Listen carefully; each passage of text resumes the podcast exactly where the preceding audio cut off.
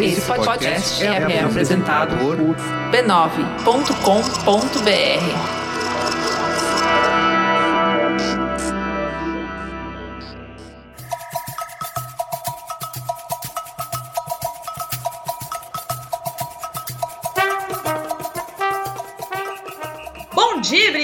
ouvintes, vibradoras no ar, este é o número 25, episódio 25, pingando aí no seu feed. Eu e minhas colegas seguimos aqui na nossa quarentena, mas o conteúdo não pode parar. Então, hoje vou saudá-las, como faço sempre, mas de uma maneira diferente, já que eu começo pela letra A. Hoje eu vou começar pela letra R de Renata, porque ela é aniversariante do dia! E o parabéns! Parabéns pra você! Ai, que belezinha! Bom dia, minha amiga, como se sente aos 31 anos? Bom dia, minha amiga. Estou sentindo o amor de vocês à distância. Maravilhosas é. pela cesta que me mandaram. Ai, que lindas. Amei demais. Um coração de Xambim dizendo eu te amo, maravilhoso, tá? Vocês podem acompanhar nos meus stories depois. Mas é isso, tô feliz, apesar desse, desse isolamento. Acho que com o tempo a gente vai acostumando, né, nessa realidade aí. Mesmo que a gente esteja distante, a gente sente o amor das pessoas ao redor, né? Sim, eu tava pensando como deve ser chato, né, fazer um, um aniversário no meio de uma quarentena, pensando muito sobre a sua data. Mas eu acho que é até um, uma injeção de ânimo, né, minha amiga? Porque você tá aí dentro de casa, mas você tá recebendo inúmeras mensagens, um monte de gente é, falando que você é importante, que gosta de você. Então, de certa forma, acaba deixando o dia mais leve também. Totalmente. É, apesar da distância, né, a gente consegue estar perto das pessoas. Hoje em dia a tecnologia nos permite fazer isso. Já falei com a minha irmã, com meu sobrinho fofinho, já falei com meus pais, com meu irmão. Então, assim, né? É, podia ser muito pior, né, amiga? Se a gente estivesse vivendo isso sei lá, séculos atrás, a gente não teria internet, não teria câmera, não poderia se ver. Enfim, hoje a gente vai acostumando a essa nova realidade aí que a pandemia está nos impondo. É isso, minha amiga. Parabéns pelo seu dia. Parabéns. E Angélica Souza, bom dia, minha amiga. Você não é menos importante, só quis fazer essa saudação, porque no calendário da firma, hoje é aniversário de Renata Mendonça. Muito bem, não me sinto desprestigiada, pelo contrário. Estou muito feliz com o aniversário da nossa amiga. Eu acho que é um, já tem que ser uma grande alegria estar viva Sim. nos tempos de hoje, respirando sem dificuldades. É, isso que importa. O resto, a gente corre atrás, vai ter tempo. É e hoje é aniversário de muita gente. Ninguém mais Sim. importante que a Renata, obviamente. Mas além de festa de todos os jornalistas do mundo, também é aniversário da Miriam Leitão, do Bruno Covas, jornalista. do Bruno Covas, e, se, e seria aniversário da Dona Marisa. Dona Marisa Letícia? É verdade, é. é verdade, é verdade. Então, gente, minha gente. Que dia ilustre pra nascer. É isso, então e é parabéns é a todos. É aniversário da Nádia Mawad também. Então, Nossa! Gente. Olha só. Só jornalista bala, hein? Parabéns. Então, Miriam parabéns a sempre todos. Sempre ouve a gente também, ela tá sempre na escuta. pra ela. Agora ela tá, ela tá presa, a Miriam Leitão, na biblioteca ela dela. Tá na biblioteca. Se alguém puder ajudá-la, ia ser bom. Ainda bem que Enfim. ela tá presa na, na biblioteca dela e não da do que o presidente fez lá. No... Enfim, pra, é isso. Pra esposa dele. Mas vamos que vamos, né? Seguimos, vamos, vamos com fé em Deus e vamos que vamos. É isso. Então vamos começar nosso episódio com um giro de notícias, destacando as novidades mais impactantes do universo esportivo feminino.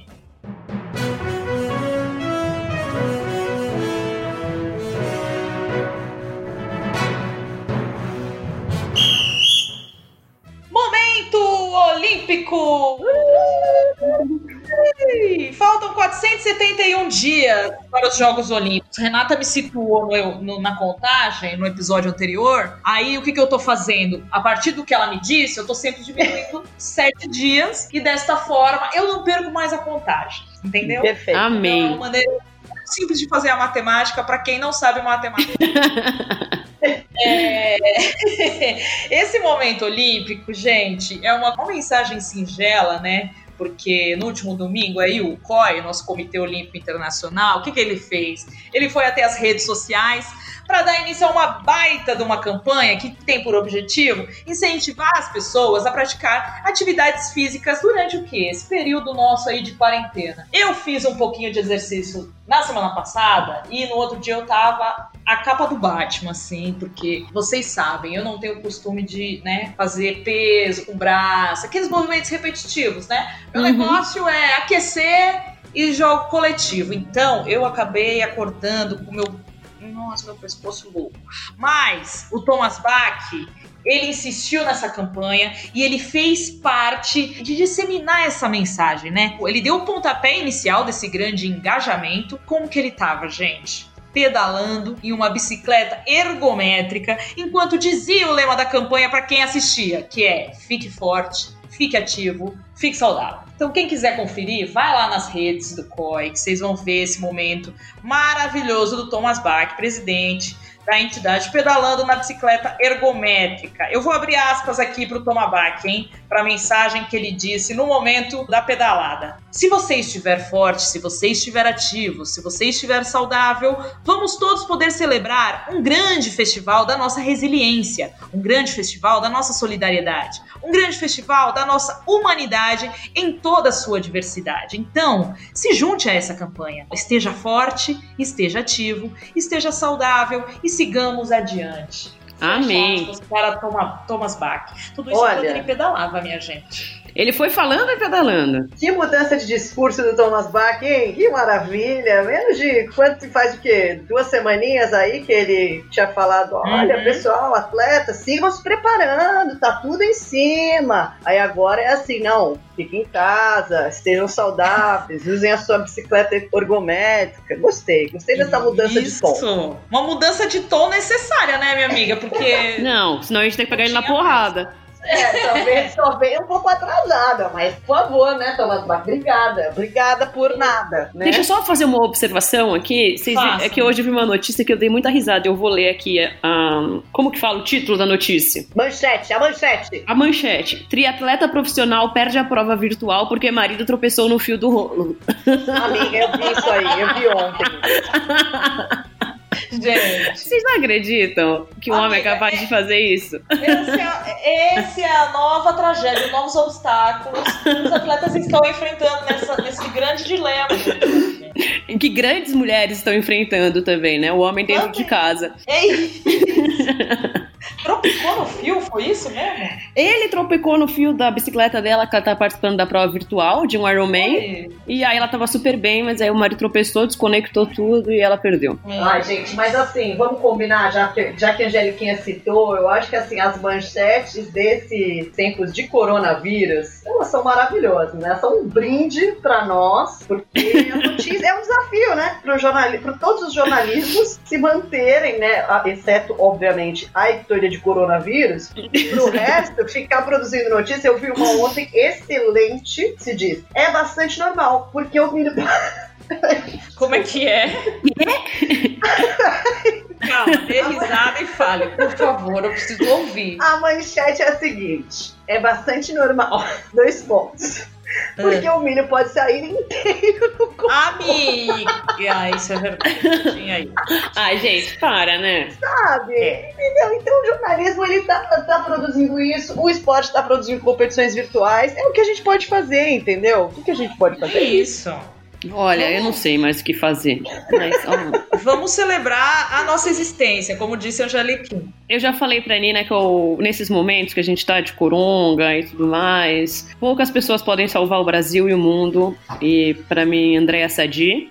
A Nina contou muito bem. Camila uhum. Matoso. Uhum. E eu adiciono a, a Rafa Kalimann aqui também.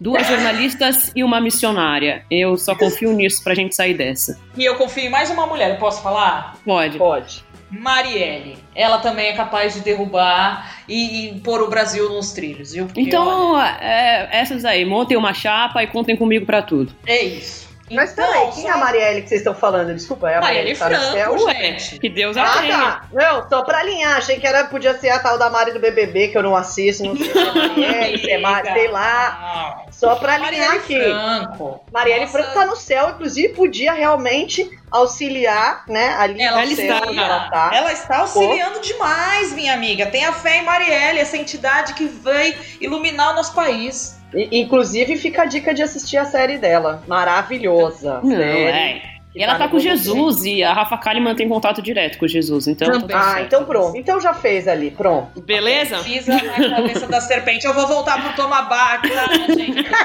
No momento olímpico, vocês me perdoam tocar, né?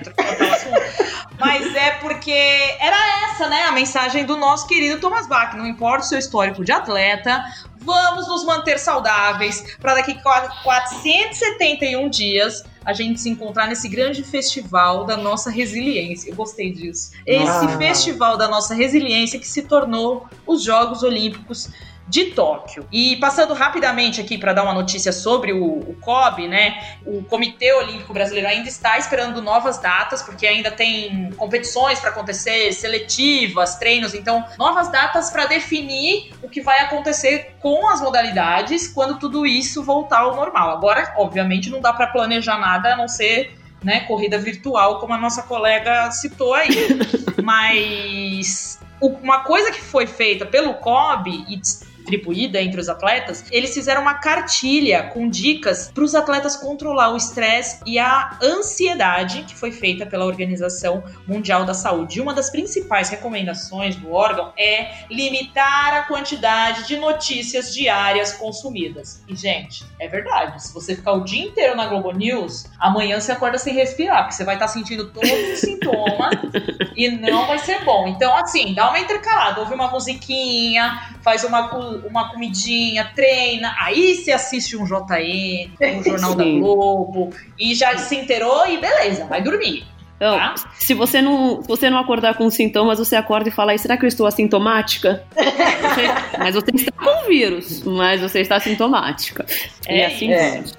Vamos. Então Daqui a é pouco você vai isso. começar a correr no apartamento, entendeu? Fazer a maratona dentro do apartamento, que nem o senhor que a gente viu outro dia no Jornal Nacional. É isso, o jornal tem seus lados negativos, mas tem seus lados positivos também, né? A gente Tem. precisa se informar nesse É. momento. Pelo amor de Deus, vocês não se informem pelo Twitter, porque tem muita gente, muita gente falando besteira lá. Nem pelo zap. Exato. Muito menos É. pelos apps, pelo amor de Deus. Se você quiser escolher, notícia. Exato. Assiste o Jornal Nacional, que já tem sido uma excelente edição, pessoal. Lá, olha, tá praticamente um. Isso a Globo não mostra. Lá. Isso, isso aí. Ou aquele do Fora do Ar, sei lá, que o Adnet fala, que é uma zoeira. É, é, tá É. maravilhoso. Show de bola. Bom, então esse foi o momento olímpico, né? Que, que eu trouxe pra vocês, a pedalada do Thomas Bach, a mensagem dele, a cartilha pra não consumir muitas notícias. E lembrando que a Olimpíada começa no dia 23 de julho de 2021 e segue até 8 de agosto. Bora pro próximo assunto. Amém. Bora. Segunda notícia aqui. A CBF anuncia medidas de apoio financeiro aos clubes e federações. Foi um assunto que a gente tratou, né, nos podcasts passados. Nem sei Opa. se foi o último, se foi o penúltimo, não sei quanto tempo eu estou aqui. Mas Os dias são sempre iguais. é, a, CBF fez o que tinha que ser feito. Aí eu falar, É. fez mais que obrigação, mas não preciso falar. Vamos lá. A CBF vai destinar 19 milhões para a base da pirâmide do futebol, que ela mesma coordena. Então, ela tem que fazer isso porque é bom para ela, né? Se- Sem clube não tem futebol, não tem competição. Para os clubes que estão nas competições de nível nacional, em função das dificuldades causadas pela pandemia do novo coronavírus. Então, cada clube que disputa as séries C e D do Campeonato Brasileiro masculino vai receber um auxílio financeiro no valor equivalente a duas vezes a folha salarial média dos atletas de cada uma dessas divisões. A mesma medida será aplicada ao futebol feminino e destinada aos clubes que disputam as séries A1 e A2 do Campeonato Brasileiro. Então serão beneficiados 140 clubes e além disso o CBF decidiu doar para cada uma das federações estaduais o valor de 120 mil reais. Então é isso para os clubes, para os 16 clubes da série A1 do feminino, o auxílio será de 120 mil, somando 1 milhão 920 mil, e para os 36 clubes da série A2 do Campeonato Brasileiro Feminino, o auxílio por clube será de 50 mil reais, um total de 1 milhão e 800 mil reais. O pagamento Gente, será Eu realizado nem acredito. o pagamento será realizado a partir da terça-feira, dia 7, hoje, esse grande dia. Essas ações se somam a outras medidas tomadas anteriormente pela CBF, também com impacto financeiro direto para o sistema do futebol, como isenção de taxas aos clubes, adiantamento de parcelas referentes a direitos da TV para os times da Série B e adiantamento de pagamento da taxa de arbitragem, porque também os caras não apitam e vão ficar sem dinheiro, né? Com isso, as doações e isenções da CBF aos clubes de federação alcançam 23 milhões 120 mil reais. Somados aos 12 milhões e 900 mil em adiantamentos, as ações da CBF representam um total de 36 milhões e 20 mil reais. Muito bem, CBF, você lucra bastante, você tem que fazer isso mesmo uhum. para que o futebol continue vivo e não é nem uma doação, né? É um investimento. Não. Exatamente, né? De Pensando que o produto, que a CBF tem produto, né? O produto uhum. da CBF é o quê? O futebol. Então, é, assim como toda empresa que está passando por dificuldades nesse momento precisa fazer investimentos, precisa né, repensar ali seus produtos, seus negócios para viver esse período difícil aí de pandemia, a CBF também tinha que ter fazer isso mesmo e com um lucro quase de um bilhão de reais no, né, apresentado na última receita aí, acho que é, é o que a Angélica falou, né? Tá fazendo, né, uma, a obrigação Tá cuidando mesmo. do que é dela, né? Tá cuidando do que é dela. Muito acho bem. até que demorou, podia ter anunciado isso antes, mas enfim, eu acho que dadas as gestões de CBF passadas, né, a gente, a gente até fica surpreso, porque realmente é,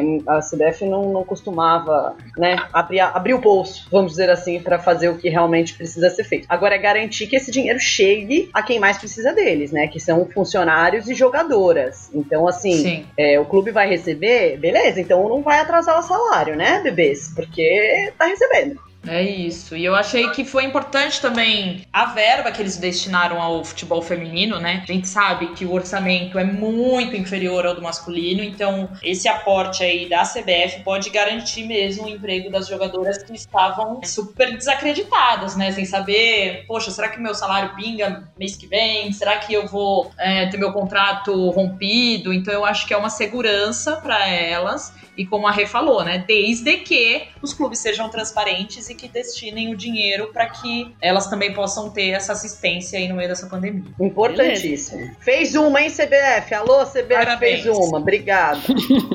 Tudo de bom. Vamos para o próximo assunto, então.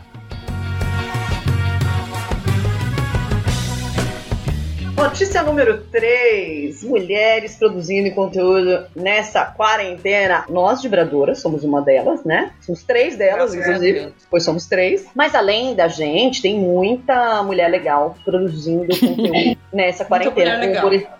Muito. Por exemplo, a Marília Mendonça, inclusive, que é brincadeira. Marília Mendonça até vai fazer uma live aí para quem quiser acompanhar nessa quarta-feira. Mas falando de esporte, Acho que é importante falar das iniciativas que até jornalistas lendárias estão fazendo nessa, nesse período de isolamento. Que, por exemplo, é a Glenda Kozlovski, né? Gente, a grande referência do jornalismo esportivo, né? Acho que da nossa geração, anos 90, anos 80, eu sou 89, né? Então eu sou quase 90. Não, é... você é 80. Eu sou 80, pois, porém quase 90. Porém quase mas 90. Mas é 80, mas é 80. Sim, senhora. Obrigada. então, a jornalista Glenda Kozlovski é aquela mulher que a gente acordava todo domingo e dava de cara com ela na TV, TV aberta ali, liderando esporte espetacular, maravilhosa, fazendo matérias de esporte radical. Essa mulher é esportista também até hoje. Eu nem sei com quantos anos ela tá, mas ela tá com a mesma cara de 20 anos atrás. É, muito conservada, maravilhosa. E ela saiu da Globo no ano passado, né? Depois de 23 anos e meio Jesus sim, sim, amado. É importante esse e-mail aí. E-mail, exato. e aí ela vai começar uma nova trajetória no SBT. E antes disso, ela está aproveitando o período em casa para fazer lives diárias com atletas olímpicos. Então é muito legal acompanhar lá. Ela tem, tem anunciado nos stories, nos posts lá, quem que ela vai entrevistar todos os dias. São todos os dias às 5 da tarde. Então, assim, é um conteúdo muito legal. Uma jornalista de primeira qualidade, né? Entrevistando atletas olímpicos que, que merecem ser mais ouvidos. Acho que, infelizmente, a gente dá pouco espaço para eles e elas. A gente fala muito de futebol e acaba esquecendo de outros esportes, né? Então, uhum. tá sendo muito legal. E, obviamente, que a Glenda, além de tudo, será nossa convidada da live no dia 15 de abril. O mais importante, né? Boa. Maravilhosa, exatamente. Sim. Uma coisa que eu acho legal, só para pontuar nas lives da Glenda, é que como são atletas que, né, a maioria ela já conhece, já tem um nível de, de envolvimento por ter, né, participado de coberturas em que eles participavam, especialmente Olimpíadas, o papo flui muito, assim, é muito, é muito de boa, é muito leve, então próprio, os próprios atletas se sentem confortáveis. Eu acho que um, o grande desafio para um jornalista é deixar o entrevistado à vontade, né? Para falar, uhum. fazer com que ele consiga soltar tudo que ele pensa de uma maneira leve. E a Glenda tem conseguido isso, assim. E é uma grande marca dela, né? Esse sorriso, essa espontaneidade. Uhum. Sim. Então tá sendo muito legal acompanhar as lives dela, né, gente? Vou citar aqui algumas mulheres que ela já entrevistou. A Agatha do vôlei de praia, ela Sim. já entrevistou a Flávia Saraiva, Flavinha maravilhosa. Gente, Flavinha maravilhosa. Ai, uma fofura. A Flavinha ficou mostrando as barras que ela pulava, gente. ela adaptou a vida dela dentro do apartamento, foi maravilhoso. A Indiara, do skate, maravilhosa Sim. também. E ela também tem entrevistado uns homens, mas os homens, vocês sabem, né? Sempre recebem mais atenção que eu tô falando só das mulheres. É, chama Mundo Glenda a live, né? Ela criou até um nome, hashtag Mundo Glenda, maravilhosa. E estará conosco no dia 15 de abril. Então, vocês acompanhem, porque vai valer a pena 15 de abril às 18 horas. Certo? Isso, mandem, mandem perguntas pra Glenda. Eu estarei presente. É isso. Que bom. E vamos falar de outra mulher maravilhosa? vamos. A Marta, gente, a Marta, além de brincar com os cachorros e fazer muita malhação na sua grande casa, Isso. grande mansão. E, e tocar viola. Né? E, e, tocar viola. Ela está, está fazendo live, lives, não, desculpa, vídeos pro canal dela no YouTube. O canal dela no YouTube. YouTuber. A Marta é. é youtuber, gente. A gente tem uma coisa em comum com a Marta, que é a gente é youtuber. Olha que coisa maravilhosa. Nossa, gente. Tá vendo que bonito? Não esperava nada, tenho nada em comum com a Marta. Eu também tenho, é, eu sou aquário, igual a Marta. olha ah, só. Olha só. E ela fala isso num dos vídeos dela, que não entende. Que ela é aquário que nem você? É, ela falou, não. Ela falou, é, ela não falou que nem eu, que pena, minha amiga não lembrou de mim. Porque ela não se liga muito em signo. Ela falou, gente, eu não sei nada de zodíaco, de, ast de astrologia, eu só sei que eu sou aquário, eu não sei se isso é bom ou ruim. Depois eu preciso falar pra minha amiga que é muito bom ser aquariano. Poxa, então eu tenho isso em comum com a Marta, sobre Olha não só. saber dos signos. É, é. então. Vamos buscar sempre, porque alguma coisa a gente vai ter em comum com a Marta, graças a Deus. Ainda bem. E, e aí a Marta tá fazendo esse, esse conteúdo no YouTube, tá trabalhando forte na comunicação, falando com os seus seguidores, seguidores. Fazendo macarrão. Fazendo macarrão, cozinhando bastante. Ela é uma, é uma exímia cozinheira, né? Quer dizer, nunca provei as comidas dela, mas ela passa muitas receitas. e, né? Sim, parece bonito. A Marta tem feito conteúdo no, no YouTube dela, não sei se vocês acompanham youtube.com.br Marta10 e a gente vai ouvir um trechinho do vídeo onde a jogadora conta 25 curiosidades sobre ela. Galera, é o seguinte, acabei, né, me tornando youtuber, então vamos fazer aquele quadro aí, 25 fatos sobre mim, valeu? Matéria favorita na escola? Geografia, minha matéria favorita na escola sempre foi geografia, ironia do destino, né? Parecia que eu já ia rodar o mundo. Primeiro emprego? Vendendo sacolé. Eu vendia sacolé, esse foi o meu primeiro emprego. Todas as quartas-feiras tem a feira livre lá em Doze Achos e eu saía com um isoporzinho cheio de sacolé, que lá na verdade chama flau. Rodava a, a cidade inteira vendendo, vendendo flau, sacolé. O que faria se não fosse jogadora? O que eu faria se eu não fosse jogadora? Eu adoro música, né? Então eu ia tentar a vida aí na música. Se, se, se iria dar certo, não sei, mas. Se dá uma palhinha aí pra. Ai, a minha voz está. Minha voz está péssima. Péssima, mas. Pede o medo, bebê, pede o medo, bebê. Vamos fazer beijinho de esquima bem gostosinho. Narizinho com narizinho. Narizinho com narizinho. Quantos países já morou? Brasil, Suécia e Estados Unidos. Três países já morei. Quantas línguas você fala? Quantas línguas eu falo? Depende da necessidade. Mas a gente arranha o sueco, arranha o inglês, é, improvisa no, no espanhol quando, quando tem necessidade e o nosso português. E além da Rainha Marta, tem mais conteúdo de qualidade sendo produzido Esse, no caso, não é só com mulheres, mas é sobre mulheres, é sobre futebol feminino e é o maravilhoso Rafael Alves do Planeta Futebol Feminino. Isso, inclusive, é um, um anúncio, né, antes do, do negócio entrar no ar, porque a gente viu o anúncio hoje do Planeta Futebol Feminino no Twitter, que é o seguinte, não conta para ninguém, mas eu escutei na sala de reunião o Rafa Alves, a Lu Castro e a Ju Cabral falando sobre fazer uma live no YouTube do Planeta Futebol Feminino Oficial. Mas não falem que eu contei. A gente está falando que o Planeta Futebol Ah, eu gosto de contou, certo? Então acompanhe as redes sociais do Planeta Futebol Feminino para saber quando que vai rolar essa live aí, porque é conteúdo de extrema qualidade. Exato. E tem rolado aí muita, muitas mulheres do jornalismo participando de lives, né? Eu vi uma essa semana com a Bárbara Coelho lá no canal do Sport TV, participando junto com o Dandan, aquele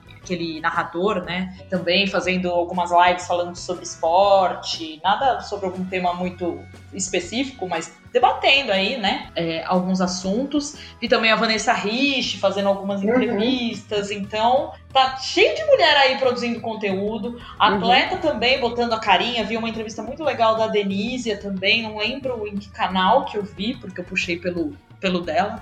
A Tandara fiquem de também fez outro dia. Ah, é? É, e a Mariana Becker, do Repórter de Automobilismo, tem feito lives também com grandes pilotos. Falou com o Rubinho outro dia, com o Massa. Pra quem curte automobilismo também é um conteúdo de extrema qualidade. Ela é, né? A Mariana Becker é pô, Não, ela é topper. Mariana Becker é topper. topper, topper. Sim. Então, fica de olho, né, gente, na mulherada aí jornalista, porque estão produzindo conteúdo bem bacana também. Fica de olho lá na bolinha lá de cima que o que não falta é live, né? Exato. É só saber filtrar, fazer uma curadoria boa. Porque olha, fez falta que tá.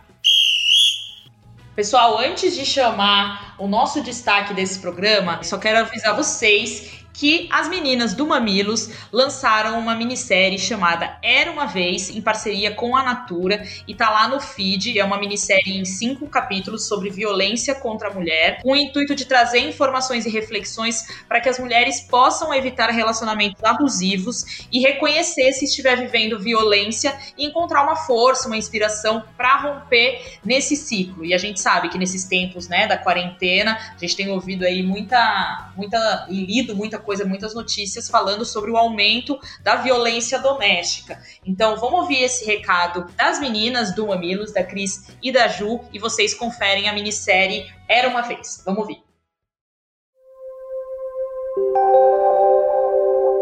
Era uma vez, em um reino menos distante do que a gente imagina, uma história mais comum do que a gente gostaria. Um lado aterrador desse confinamento é que aumentaram os casos de violência doméstica. A justiça diz que os registros cresceram em torno de 50% nos últimos dias. Só no Paraná, o aumento foi de 20% e no Rio de Janeiro, 50%. Eu tenho um dado aqui, ó, da China, a violência dentro das casas lá triplicou. Isso aí é um- uma informação do governo chinês. Não é só na quarentena. Infelizmente, manchetes como essas ainda estampam os jornais quase todos os dias, com motivações diversas. No papel, mulheres têm direitos iguais aos homens há muitos anos. Mas na prática, a gente ainda enfrenta vários monstros todos os dias. E muitas vezes, o pior deles está dentro de casa. Mais de 500 mulheres são agredidas por hora no Brasil. Na maioria das vezes, o agressor dorme literalmente ao lado. É o marido, o namorado, o pai dos nossos filhos. Na luta para combater a violência contra a mulher, o Mamilos, com apoio da Natura, lança agora a minissérie Era uma Vez. Em cinco capítulos, a gente vai mergulhar fundo na dinâmica dos relacionamentos para entender de onde vêm essas histórias tão comuns quanto doloridas, de mulheres que de repente descobrem que o príncipe encantado era, na verdade, um monstro cruel. A gente vai conversar sobre família, sobre masculinidade, sobre amor, sobre valores que são importantes para gente, mas que podem esconder ciladas que nos prendem em relacionamentos que podem nos matar. Eu sou a Juva Lauer, uma das apresentadoras dessa minissérie, e convido vocês a escutar casos de mulheres reais e conversas com especialistas recheadas de sensibilidade e informação. Juntas e juntos, a gente vai refletir sobre como trilhar caminhos para escapar desse triste conto da violência doméstica, que quase nunca é acompanhado de um felizes para sempre. Todos os episódios da minissérie Era uma Vez já estão disponíveis para download no feed do Mamilos, no seu agregador de podcast favorito. Escute agora. Minha gente, o destaque desse programa, ai, sempre tem ele aqui, não vai ter jeito, porque a gente está vivendo esses dias, né, de muita de além da reclusão, de muita reflexão, né? Então acho que a gente parou para pensar em diversos cenários. Como que vai ser a vida depois disso? Será que a gente vai enfrentar novos períodos de quarentena? Será que a gente vai mudar a maneira de olhar é, o próximo, o, a vida, né? Que é só trabalho? Será que a gente vai se dedicar, ficar um tempo em casa, mais com a família? Enfim, a gente está fazendo muitas reflexões nesse período. Então a gente trouxe para o destaque de hoje um assunto que é essa mescla, né, focada nos atletas, claro. Sempre pensando em como treinar, né, o corpo e também manter a mente sã nesses tempos de coronavírus. Então, é isso que a gente estava falando. Tem sido dias difíceis para todo mundo, não importa se é só no contexto esportivo, para os atletas, mas também na nossa rotina, né? Aqui, da gente. É, eu aqui num, numa casa, Rê em outra, Angélica que foi para fora de, de São Paulo para ficar com a família. Então, tem sido um momento de muita reflexão. E aí, a gente trouxe esse tema para a gente também fazer, traçar alguns paralelos, né? Porque a gente está falando de atletas, e quando a gente pega de futebol feminino, por exemplo, no contexto do futebol, a gente começa a pensar, né? Como que estão vivendo essas jogadoras de futebol feminino, como elas estão treinando, como que elas estão se adaptando, porque é um cenário onde muitas delas não têm nem contrato profissional. E elas ficaram aí nos últimos dias, a gente até falou aqui no podcast, nas margens das decisões do que ia acontecer com o profissional do masculino para saber como que seria a vida delas, né? Ah, será que a gente vai dar férias pro masculino? Ah, então o feminino vai entrar nessas férias junto? É, como é que vai ficar o vínculo? Como é que vai ficar os salários? Então, a gente tem um grande abismo nesses dois cenários. Então, as atletas que estão treinando em casa, que não têm aquele apoio, né, de, de ter os aparelhos, os, os instrumentos que são necessários para treinar, enquanto muitos jogadores têm uma academia, as meninas querendo manter o salário, enquanto alguns jogadores não querem abrir mão de, de parte do salário. Então, essa realidade do treinamento das jogadoras também tem sido muito diferente sofreu uma grande mudança aí. E a maioria segue treinando dentro de casa. E a gente acabou postando, né, esse final de semana no feed, um pouco desse treinamento das, das jogadoras, né? Uhum. Eu acho que de todas as reflexões que são importantes nesse momento, né? A gente sempre fala aqui de, de refletir sobre os nossos lugares de privilégio e etc. Eu acho que o futebol também tem essa reflexão, né? Porque é, a gente já falou, acho que aqui em outros momentos, que a gente não quer estabelecer um comparativo de ah, porque as atletas de futebol feminino têm que ganhar a mesma coisa que as atletas de futebol masculino. A gente entende que são, são contextos diferentes, é uma história de futebol masculino que começou muito tempo antes, é uma história de futebol feminino que começou com proibição. É, então, assim, é, o contexto, o crescimento do negócio, tudo isso é diferente, então não é uma questão de equiparação de salário. Mas eu acho que vale refletir, né? Quando você olha, ah, como é que os jogadores estão treinando em casa? Então você olha, poxa, o Neymar lá correndo atrás dos cachorros no campo de futebol que ele tem na casa dele de, de descanso no Rio de Janeiro. Aí você olha o Pato com uma sala inteira cheia de aparelho de academia na casa dele. Você olha todos esses jogadores, né, é, de todos os times, a gente não tá colocando um time como exemplo, e você, você olha a realidade das jogadoras é outra, né? Então, assim, a jogadora, Sim. você vê uma Andressa Alves, que joga na Roma, treinando em Franco da Rocha, lá na rua, na ladeira da casa dela, numa laje e tal, a Glaucia também se apertando no espaço, a Carla, goleira do São Paulo, num, num num corredor minúsculo dentro da casa dela. Então, assim, é uma realidade diferente, né? E, ó, uhum. primeiro essa reflexão, e além disso, acho que é legal também ver os improvisos, né? É, que a gente postou no fim de semana. Então, a Gabi Zanotti, com a ajuda da avó dela, balançando o negócio para ela treinar, é, a Crivellari usando cachorro, a Tamires fazendo agachamento com o filho, sensacional, né? Então, enfim, toda essa reflexão aí pra gente fazer nesse momento. Na verdade, o que as atletas do futebol feminino fazem é o que a maioria dos atletas fazem, né? A maioria dos atletas brasileiros pertencem a esse uhum. grupo que não tem a menor condição uhum. de treinar em casa ou de treinar sem a estrutura de um clube. Os atletas do futebol masculino, principalmente da Série A e um pouco da Série B, que são fazem parte de um grupo muito privilegiado e descolado do que é a realidade do país e dos atletas do país, né? Mesmo os atletas de alta performance, os que estão no Brasil, eles não têm condição de treinar em casa ou de fazer qualquer coisa em casa, porque eles dependem do clube, da estrutura do clube. Então, é, na verdade, o, a reflexão é sobre os lugares de privilégio que alguns têm e a grande maioria não tem, né? Não só nessa uhum. comparação do futebol feminino com masculino, mas do uhum. esporte todo no Brasil. Sim. E quando a gente fala também de outros esportes, né, coletivos ou individuais também, né, é muito latente essa falta de de ter o apoio para fazer em casa. Muita gente está se virando aí, né? Correndo atrás de sei lá, de um elástico, adaptando uma corda, fazendo uma corrida num espaço uhum. que é uhum. possível.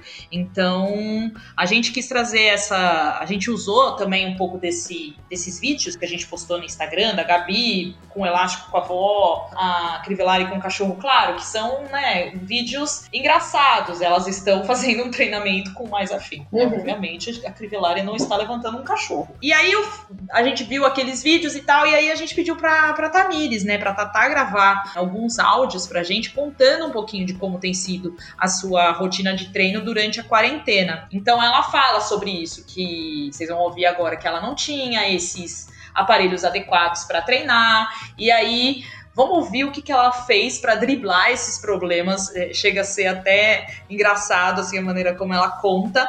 E vamos ouvir então ela dizendo sobre essas adaptações para substituir alguns aparatos e olha, nessas horas é bom demais ter um filho, né? Porque ela pegou o Bernardo ali na falta de um peso e foi ele que ela levantou na hora da malhação. Vamos ouvir aí a Tamires. Fala galera do podcast do Dibradoras, tudo bem? Olá meninas, para mim é um prazer estar aqui conversando com vocês e eu vou contar um pouquinho de como tem sido essa rotina minha de treinos e de família nessa quarentena. No início foi um pouquinho complicado, né, no sentido de eu não tenho material para treinar.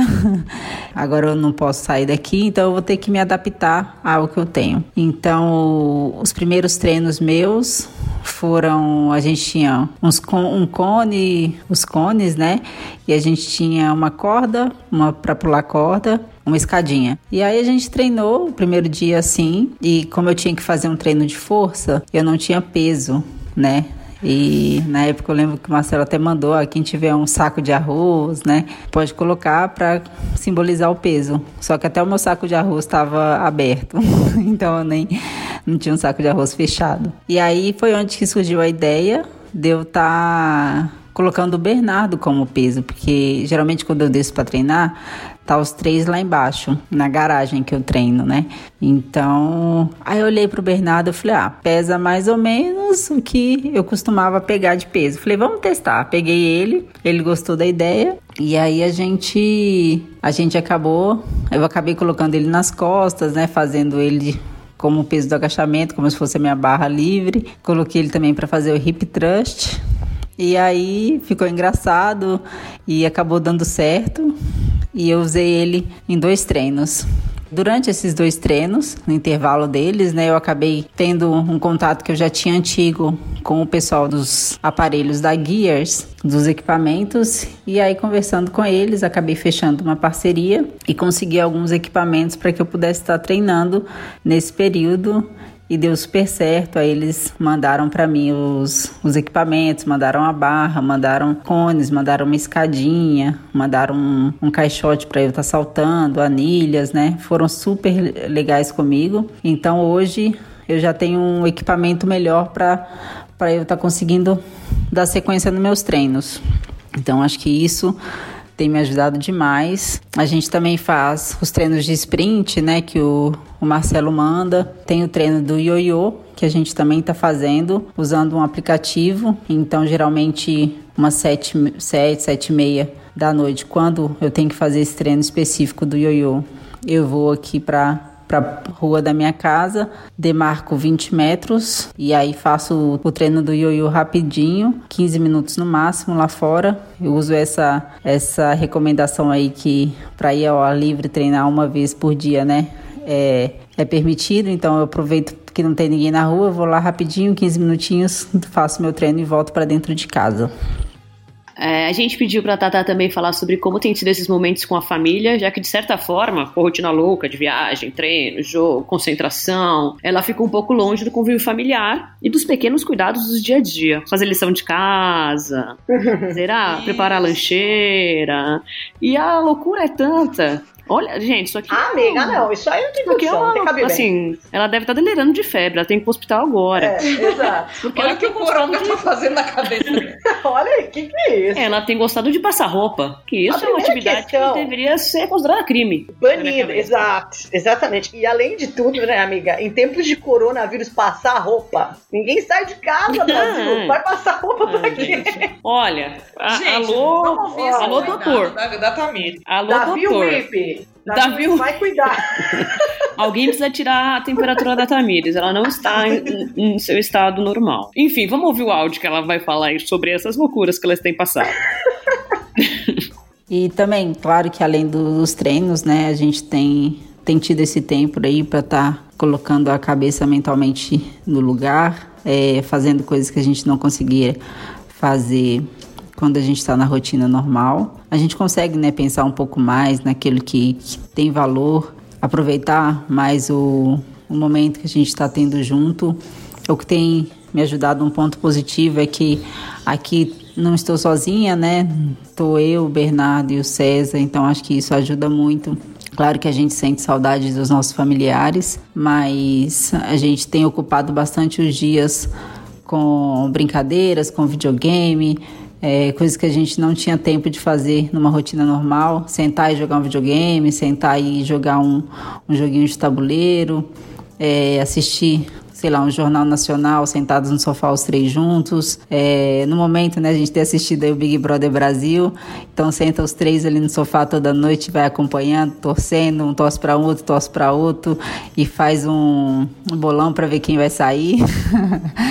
Então a gente tem, tem aproveitado sim bastante esses momentos. Eu tenho também procurado ler um livro, né, que tem me ajudado bastante também, coisas que eu não fazia muito quando eu estava estava na rotina do, do futebol e tal, mas essas coisas têm hoje eu tenho conseguido fazer algo talvez que não seja tão legal assim fazer, mas que eu tenho conseguido fazer nessa quarentena é passar roupa.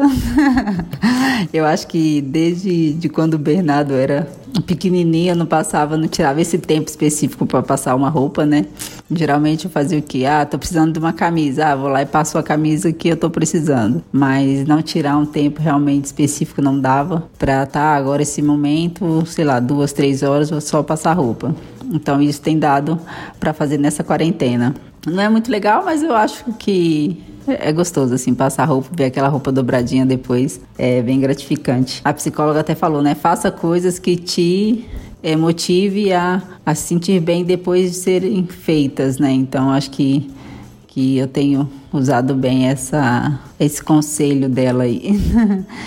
Ai, gente, mas olha, passar roupa é uma coisa desnecessária mesmo, né? E a gente Nossa. É, é, a gente é daquelas que. A gente é contra. fazer uma corrente. É, se ninguém passar mais roupa, a gente não precisa mais passar roupa. Renata, o seu namorado vai trabalhar de roupa social amassada, porque não vai ter necessidade, entendeu? Não tem. Então a gente tem que banir esse movimento e a gente conta uhum. com a sua ajuda, Tamires. Uhum. Parem de passar roupa nessa quarentena. Mas é, só para contextualizar aqui e completar a informação, que a Kim Saito, né, que é assessora da Tamires, muito maravilhosa por sinal. Nossa ouvinte. Ela mand...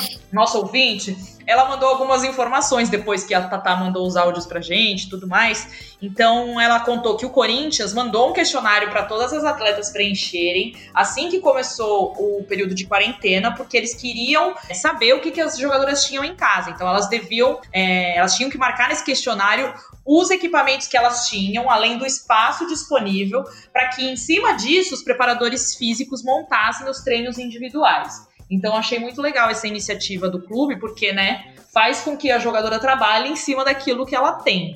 Então, a Kim também falou que a Tamires e as, as demais jogadoras estão sempre sob acompanhamento da equipe de nutrição do clube também. E aí, como a gente ouviu no áudio da Tamires, né, ela não tinha muitos materiais para malhar, não tinha alguns aparelhos. A própria Tamires, né, a equipe da Tamires buscou o apoio da Gears para fazer uma parceria com a Tamires nesse período. Então, é o que a Tamires está fazendo. Agora ela malha com o apoio que ela recebeu e usando esses aparelhos que são mais do que necessários para ela, né? Então, nesse momento que ela tá malhando, ela fala que também é um período onde ela tá com a família, porque daí o César, o marido dela, participa, o Bernardo participa também, já não é mais o peso, porque o peso chegou, então acaba sendo uma atividade em família. A Tamires também gosta muito de acompanhar o, o Bernardo nos deveres né? Apesar dele não estar tá indo pra escola, não dá pra fazer lancheira, né, Angélica? Porque ele não tá indo pra escola. Mas. Mas deixa eu fazer, fazer só uma observação sobre lancheira, ah. sobre outras coisas, porque ontem eu vi no jornal uma, ah. família que, uma família que está mantendo sua rotina durante a quarentena e a menina, para ah. estudar na sala, coloca o uniforme. Gente!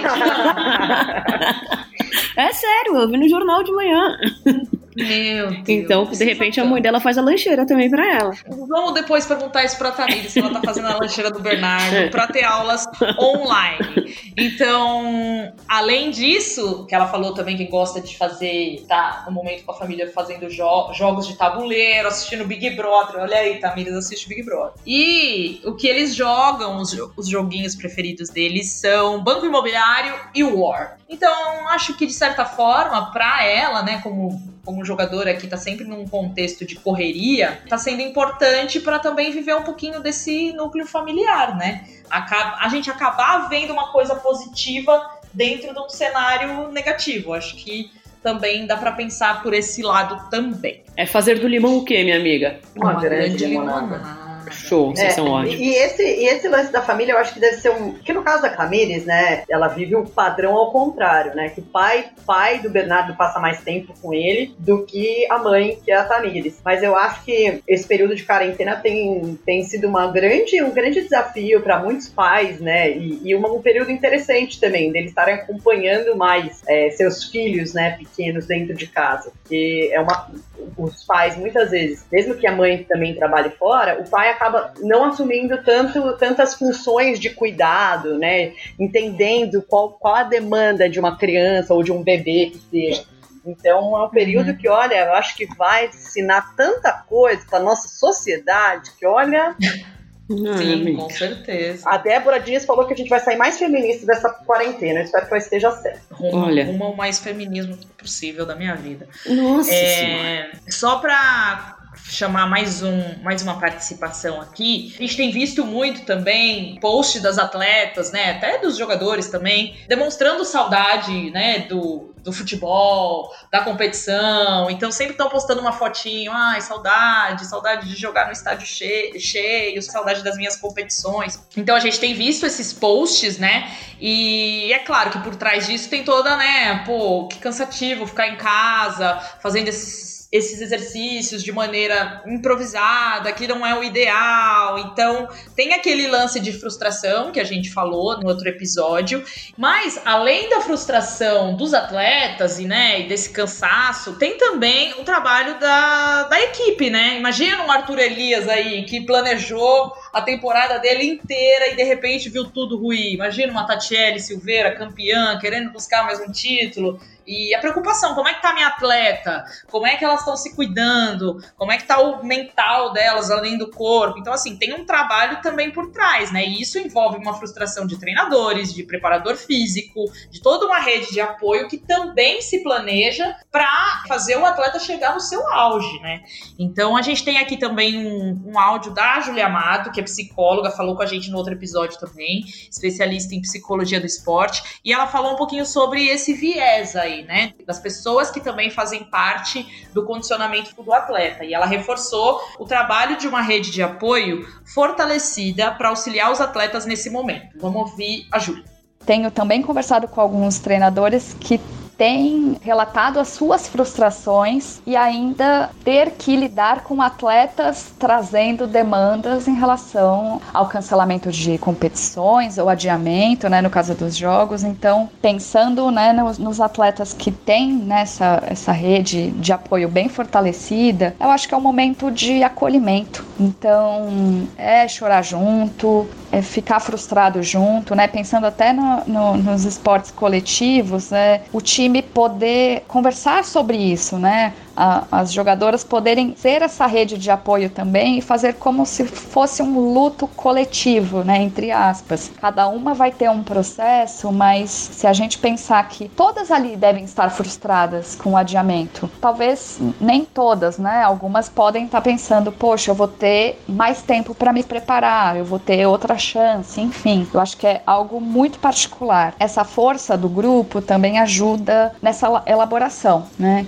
Então, tanto dos profissionais que trabalham com esse time, né? Comissão técnica, psicólogo do esporte, fisioterapeuta, nutricionista, quanto familiares, né? Esposa, mãe, pai, cachorro, né? Quanto as, as, as companheiras de time, e aí não necessariamente só dos esportes coletivos, porque muitos dos treinamentos dos esportes individuais também são feitos em grupo. Então, o que eu tenho percebido essa união ou essa troca, esse acolhimento que, que os atletas estão se dando, exatamente né, porque está todo mundo frustrado né, com alguma coisa. Então, ou é a diminuição do treino, ou cancelamento de prova, enfim, é, né, não estar com, com os colegas do, do time, enfim. Então, eu acho que é algo que é novo para todo mundo, né? Tem pessoas que estão é, conseguindo lidar de um jeito, outras estão conseguindo lidar de outro. E eu acho que o, o, o rico nesse processo é essa troca, exatamente para dar essa sensação, dar esse, esse continente, né, de pensar, eu não estou sozinha, né? Tem outras pessoas do meu time ou da minha assessoria de corrida que talvez estejam passando por coisas muito parecidas com o que eu estou sentindo. Eu acho que isso traz esse sentimento de ser humano mesmo, né? Acho que é isso que a gente está precisando vivenciar nesse momento, questões mais coletivas. E eu acho que uma coisa que está gerando muita aflição é, na gente, né, como pessoas normais, e, e imagino que nos atletas ainda mais, essa falta de perspectiva, né? A gente não tem a menor ideia de quando as coisas vão voltar a ser minimamente normais, né? A gente não tem a menor ideia de quando que a gente vai poder voltar com a nossa rotina mais ou menos parecida ao que ela era, né?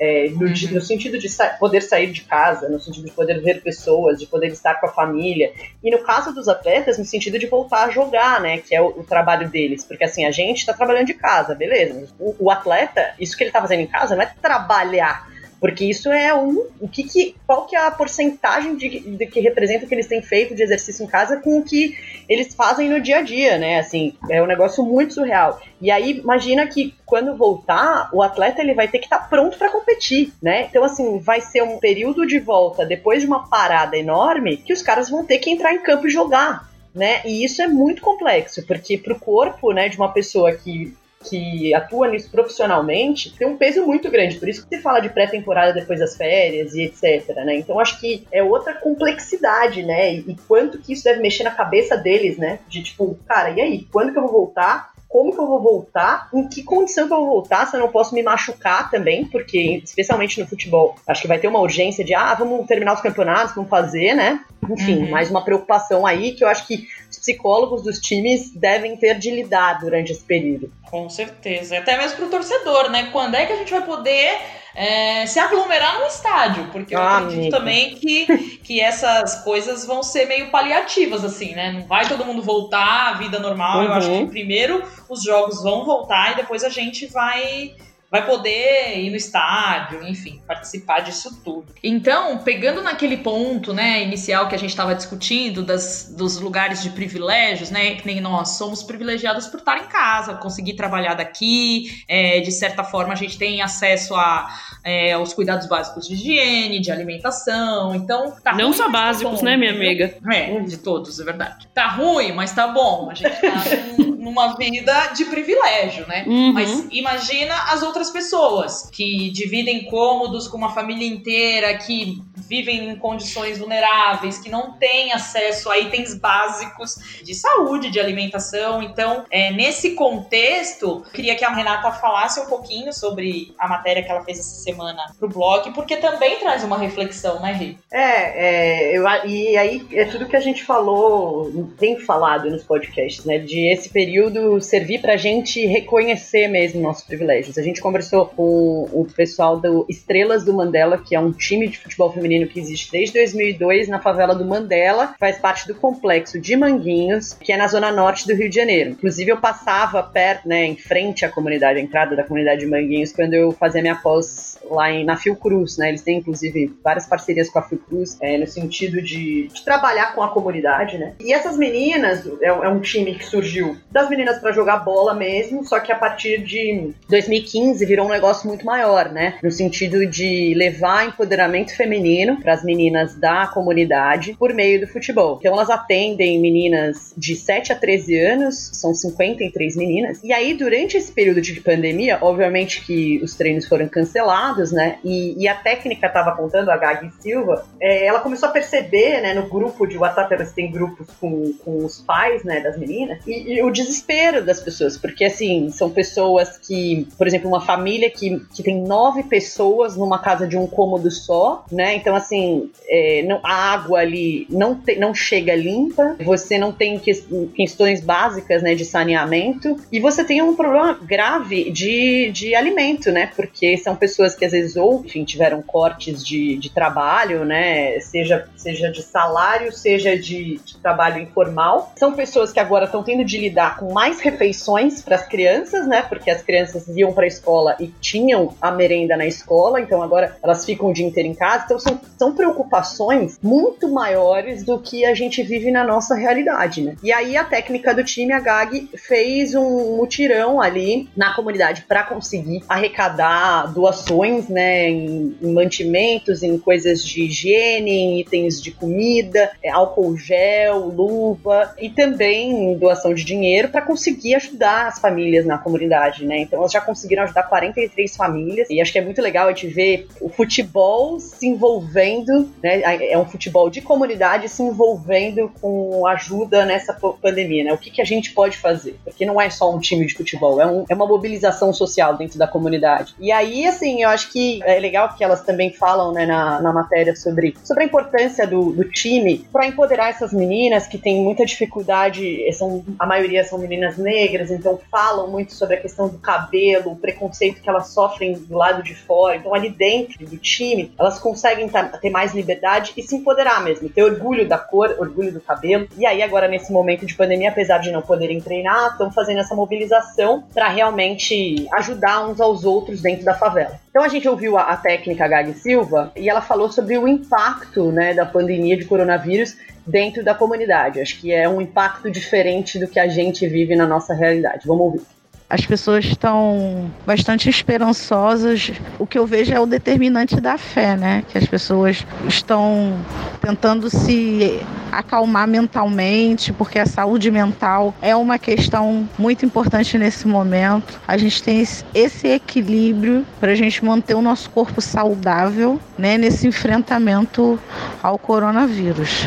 Eu acho que, como em qualquer outro lugar, né, existem pessoas assim que não respeitam ou, ou não acreditam até. Mas o ambiente natural de rua é assim, né? É diferente porque as pessoas que moram na Zona Sul, elas têm uma casa muito maior, uma quantidade de pessoas muito menor, e aí aqui é diferente, a gente tem uma casa muito menor, né, com um cômodo, dois cômodos e com quase 10 pessoas. Então, assim, é outra realidade, então as pessoas circulam mais também. Enfim, mas os serviços de saúde, os movimentos sociais, os atores locais, as organizações que participam dos debates coletivos aqui durante os, os movimentos, assim, estão bem participantes e estão apoiando as iniciativas locais, entendeu? Então, assim, é muito importante falar sobre isso também. E, além disso, a gente perguntou sobre a, a questão da favela sem esporte. Né? A gente sabe que os projetos sociais esportivos dentro de comunidades são muito importantes, justamente para envolver as crianças né, é, num caminho positivo, num, num, lugar, num ambiente em que tem tanta criminalidade, tem tantos caminhos ali para elas seguirem. No esporte, pelo menos, elas têm mais esse direcionamento de tudo de bom na vida. Né? A gente vê tantos atletas saindo de projetos em comunidades, Rafaela Silva, a gente tem várias atletas do basquete que surgiram é, no projeto da Vila Olímpica da Mangueira. Então, assim, é muito importante. Se o esporte é importante na vida, ele é ainda mais importante nesse contexto social tão, tão difícil que as pessoas vivem nas comunidades. E aí ela falou também sobre, sobre o aprendizado que está sendo esse momento sem esporte e como isso está impactando em outros tipos de atitude que elas, como time, podem ter. Eu acho que, que nesse momento a favela sem o esporte, ela também leva né, a mostrar da importância da gente estar tá nesses lugares que nós estávamos inseridos. Porque, assim, a gente entende que a gente não pode circular como nós nós estávamos habituados, mas eu também vejo como uma nova estratégia de mobilização e sensibilização com as famílias do próprio projeto, né? Porque a gente está nessa ligação de campanha e a gente mostra que é muito mais do que só o trabalho físico que a gente quer fortalecer nesse momento, né? A gente quer que as, as pessoas e as famílias entendam que é um trabalho de cidadania para a vida, entendeu? Que elas sejam pessoas muito melhores e maiores do que elas poderiam pensar em ser.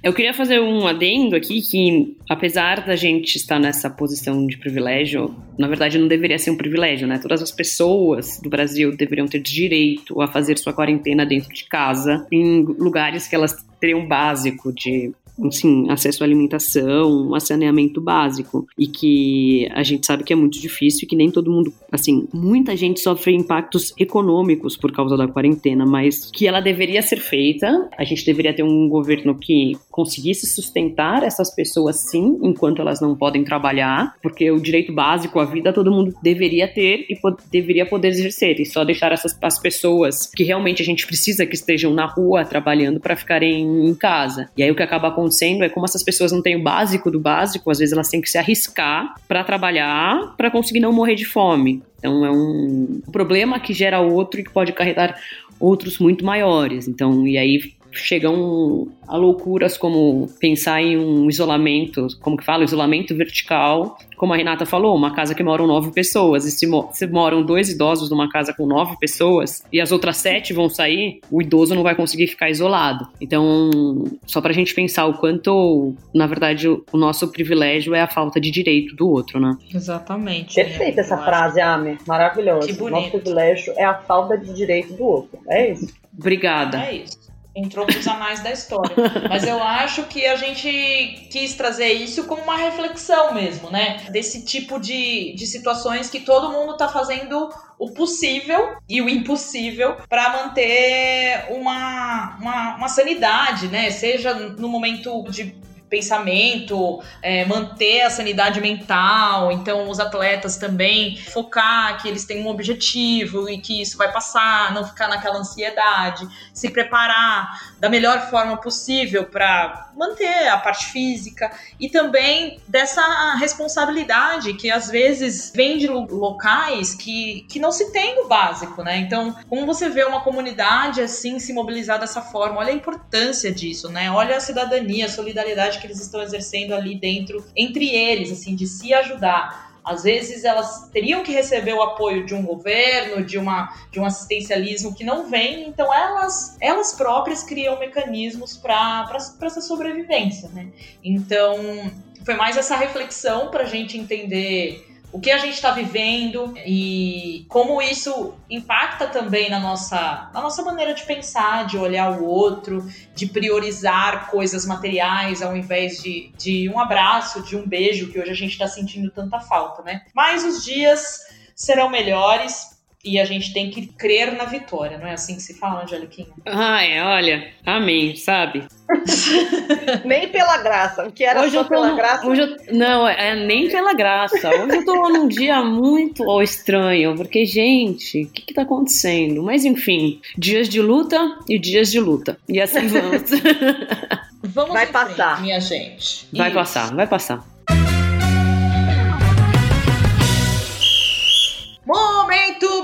8! Chegou a hora, meus amigos internautas. Boa noite, bom dibre. Vamos ler aqui as mensagens. Vocês se revezem e comecem aí falando do nosso primeiro recado da nossa primeira grande fã. Essa aqui é a nossa fã número um, arroba Lívia de Leonardo. Não só ela, como a avó dela também. Dona Mara. Amo Mara. muito Dona Mara. Que está oferecendo cachaça aí pela internet, fiquem atentos. É, hoje eu descobri também que a Renata é a favorita da Lívia. A Renata é a favorita da Lívia? É, ela colocou isso no story. Revelou.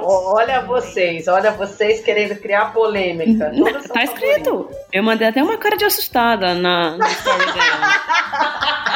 Falei, que que é isso? Vou mandar o print pra vocês. Mas enfim, ela Pensei mandou. que era eu. É, falou, não era, não era eu? Não era eu? Ela mandou aqui: acabei de ouvir o podcast das vibradoras e que aperto no peito ouvindo o áudio da Izzy. A gente tem noção do quão é difícil abrir mão de diversos momentos na vida de um atleta, mas ouvir o relato de alguém que vive isso e todo o planejamento feito é de partir o coração. É, um grande momento difícil. É um momento difícil. Vai, Renata. Próxima, Julinde, arroba Júlia Avaladares. A live das vibradoras com a Amandinha tá sendo igual tudo pra mim, não o igual que eu que acrescentei, porque a gente tem que falar igual quando a gente fala tudo pra mim. Isso. Ai, que maravilhosa, foi incrível mesmo essa live. Pessoal, Foi acompanhe toda quarta-feira. Pena que o Instagram derrubou na cara da Nina. Ah, mas- é verdade. Alô, Instagram, vamos fazer nosso apelo ao Instagram de novo? Nossa. Alô, Instagram. Todo dia uma queixa pro Instagram. Ah, Eu não aguento mais, tá pior que macho. Aqui, ó, Tata, arroba Tata, underline Castro 97. Sobre a matéria da Nildinha. Descobri que a Nildinha jogou no time da minha cidade junto com a Grazi, impressionada com o tanto de talento que já passou por aqui. Brasília, meus amigos. Ai, é isso mesmo. Brasília é uma força, uma potência. Aí a gente recebeu esse recadinho da Tatá. Até mandei pra ela uma foto que tá a Nildinha, a Grazi e a Vicky Albuquerque, que são três talentos que saíram de Brasília. Olha que turma. olha só. Olha que turma boa! Passado, presente, futuro naquela foto que a Pri Uhum. Fiotti fez, nossa grande amiga fotógrafa. Saudades da Pri também. Quando ver ela, vou dar um abração. Né? E muito legal também receber esse recadinho da Tatá, que tá sempre ouvindo a gente lá do Distrito Federal. Maravilhoso. Vou ler um outro da Marcela de, La Torre, que eu acho que tá escrevendo pra nós toda semana, que ela quer entrar em toda semana no meu biscoito, que ela cada semana escreve uma mensagem mais bonita. Fofa. Merece entrar toda semana. É isso, que a gente gosta de Fala bis- bem, merece entrar. É, é isso. A gente gosta de biscoito, o melhor biscoito entra. Entendeu? arroba Delatorre. Além de tudo, ela tem uma arroba maravilhosa, porque tem um Y na, na, na arroba dela. Obrigada por todo o conteúdo que vocês proporcionam. Vocês estão ajudando a fazer a diferença pro esporte feminino e são uma baita inspiração. Oh, Oh, Ah, que coisa boa, gente. No dia do jornalista, recebeu uma, uma mensagenzinha dessa. Coisa fofa. fui, eu fui muito parabenizada no dia de hoje. Que bom! É, olha Tem uma pessoa que é jornalista aqui, essa pessoa é você. O Maravilhosa. o jornalismo me escolheu. Isso mesmo. A Angeliquinha, inclusive, tem uma placa que né, vai homenageá-la no fim de sua vida, justamente sobre esse aspecto dela, da reportagem. Fala aí, Nina. É, como a Angeliquinha é uma grande jornalista, ela me mandou essa imagem exatamente no dia 14 de fevereiro. às 22 horas e 43 minutos. E me escreveu assim: quando eu morrer, escreve assim. Então eu vou substituir o nome que tá na placa pelo nome dela, tá? Não quer dizer que ela morreu. Angélica Souza, jornalista e petista. Neste canto, a nossa amiga gostava de conversar sobre política e beber sua cerveja gelada. Ih. Eu prometo, ó, é um compromisso que eu tô firmando com você em vida, que eu vou honrar esse seu pedido. Tá, eu queria que colocasse repórter também. Repórter. E, e também você queria que acrescentasse futebol, eu lembro. Foram as observações que você me Mas, gente, jornalista e petista, você quer que ponha então repórter? Quero. Tá bom. Quem repórter faz a reportagem, né? Isso, e e é isso que eu faço. Tá bom. Então fica aí, já temos a lápide de Angélica, caso ela morra nos próximos anos. Ai, ah, me bate na madeira. Não, vai, demo vai demorar, Eu galera. falei, gente, eu falei caso ela morra, não tô cravando que ela vai morrer. Não, um dia eu vou, mas daqui a uns 50 anos. Mas eu não vou falar isso, porque pra mim você vai viver eternamente no meu coração, nas minhas memórias.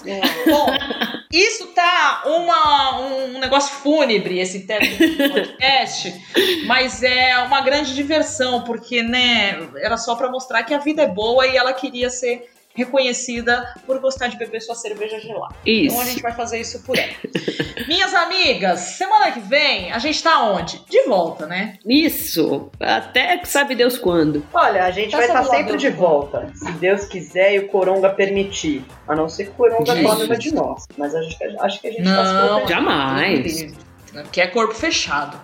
Blindado. Hoje, terça-feira, 6h35, é o momento que estamos terminando esse podcast. Aniversário de Renata Mendonça. Daqui a eu pouco me tem festa. agora pro chuveiro, vou tomar meu banho, pôr meu melhor vestido, porque 9 horas eu vou pra festa online da Renata. É Eu também. Então, semana que vem a gente traz as novidades dessa festa, quem deu PT, quem pegou quem, Quem pegou quem. Tudo. É, Quem mandou nude pra quem? Que hora que acabou a cerveja na festa? Chamou o Zé do. Da, Zé Delícia. Da delivery. Zé Delírio! Eu ia falar Zé do Engradado. Aí. Zé do Engradado seria ótimo. A gente conta tudo pra vocês. Semana que vem tamo de volta. Beleza? Beleza. Tchau, gente. Beijo. Prazer.